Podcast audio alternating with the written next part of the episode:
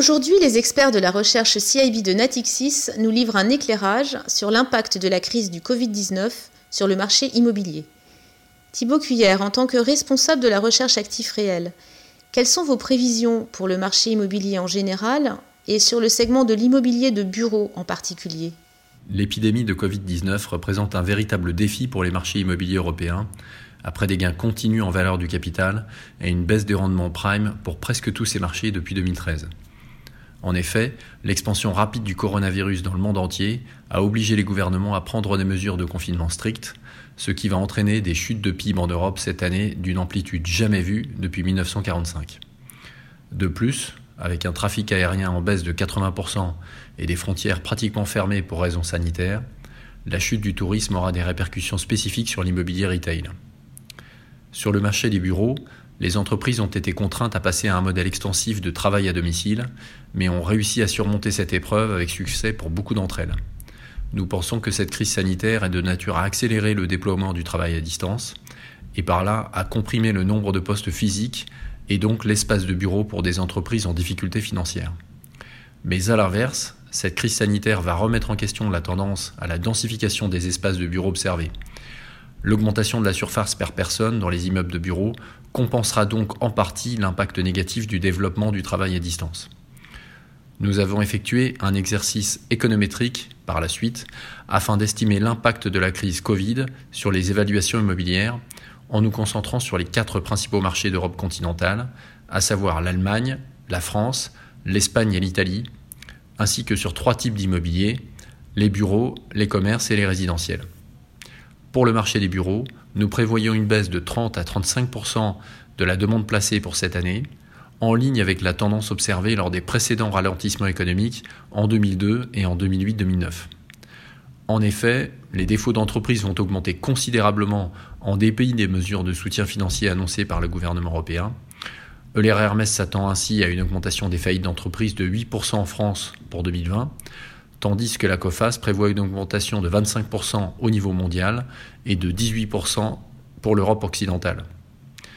Par ailleurs, les entreprises vont se focaliser sur le rétablissement de leur activité et auront donc tendance à reporter leurs projets immobiliers les flux d'investissement transfrontaliers vont diminuer alors qu'ils ont soutenu les valorisations des bureaux européens ces dernières années.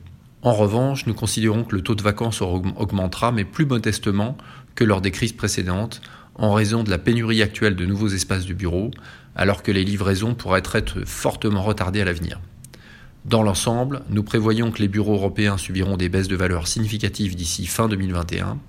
Le bureau Prime à Paris pourrait ainsi perdre 10% de sa valeur, tandis que la baisse pourrait atteindre 20% pour les grandes villes allemandes et italiennes.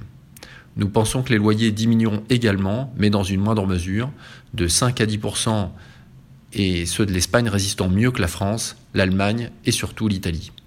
Merci Thibault. Stéphanie Dossman, vous êtes spécialiste immobilier à la recherche CIB. Selon vous, l'immobilier commercial sera particulièrement touché par la crise actuelle. Pour quelles raisons L'immobilier de commerce sera clairement l'un des marchés les plus touchés par la crise du coronavirus. Euh, d'abord, sans grande surprise, le confinement de la population et la fermeture de la plupart des commerces en Europe euh, ont évidemment eu et auront un impact dramatique sur les chiffres d'affaires des magasins physiques. À ce stade, il est très difficile, ceci dit, d'évaluer avec précision le nombre de commerçants qui se trouveront dans une situation financière tendue après la période de fermeture. Les périodes de réouverture varient d'un pays à l'autre et personne ne sait si et quand les commerces pourront fonctionner correctement, et même s'ils se redresseront totalement finalement. Euh, ceci étant, on constate déjà des effets négatifs sur les propriétaires de ces magasins. Par exemple, les propriétaires facturent désormais les loyers mensuellement et à terme échu, alors qu'avant ils étaient payés avec un trimestre d'avance. Euh, en France, par exemple, le gouvernement a aussi encouragé les foncières à annuler trois mois de loyer pour les très petites entreprises dont les magasins ont dû fermer. Alors bien sûr, en théorie, le contrat de bail devrait protéger les propriétaires contre la perte de loyer.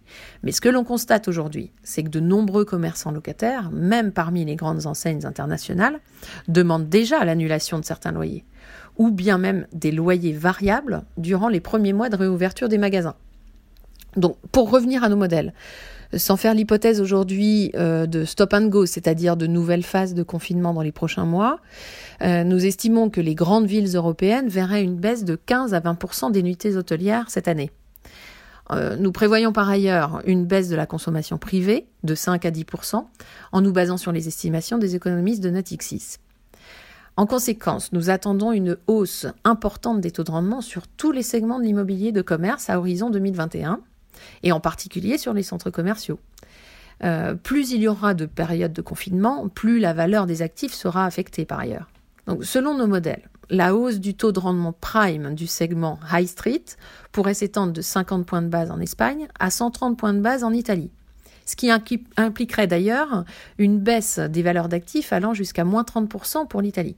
En ce qui concerne les centres commerciaux, nous prévoyons une augmentation du taux de rendement comprise entre 90 points de base en France et 180 points de base en Espagne.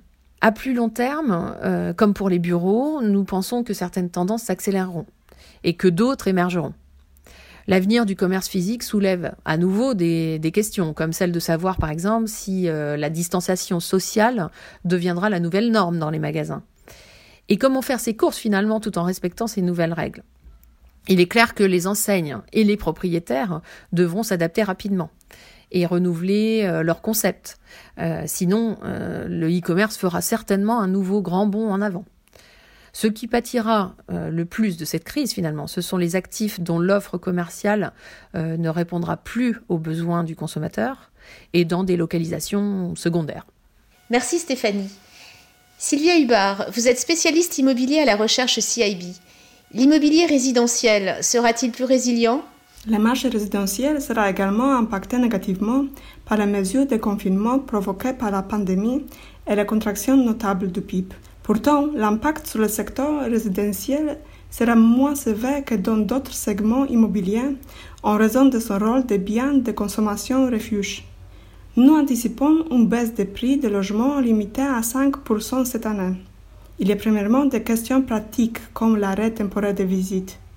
Deuxièmement, le marché est affecté par un manque croissant de confiance en raison de craintes d'une longue récession économique de l'insécurité des ménages concernant l'emploi et les revenus, et des marchés financiers turbulents qui réduisent le patrimoine financier des ménages.